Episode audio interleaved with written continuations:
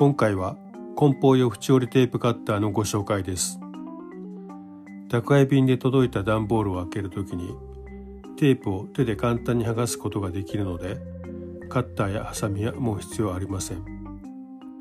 縁折りされている部分をつまんで剥がすだけなので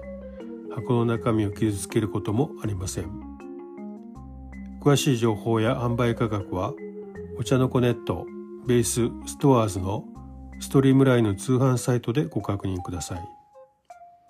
ポッドキャスト、YouTube、Spotify や Amazon Music などに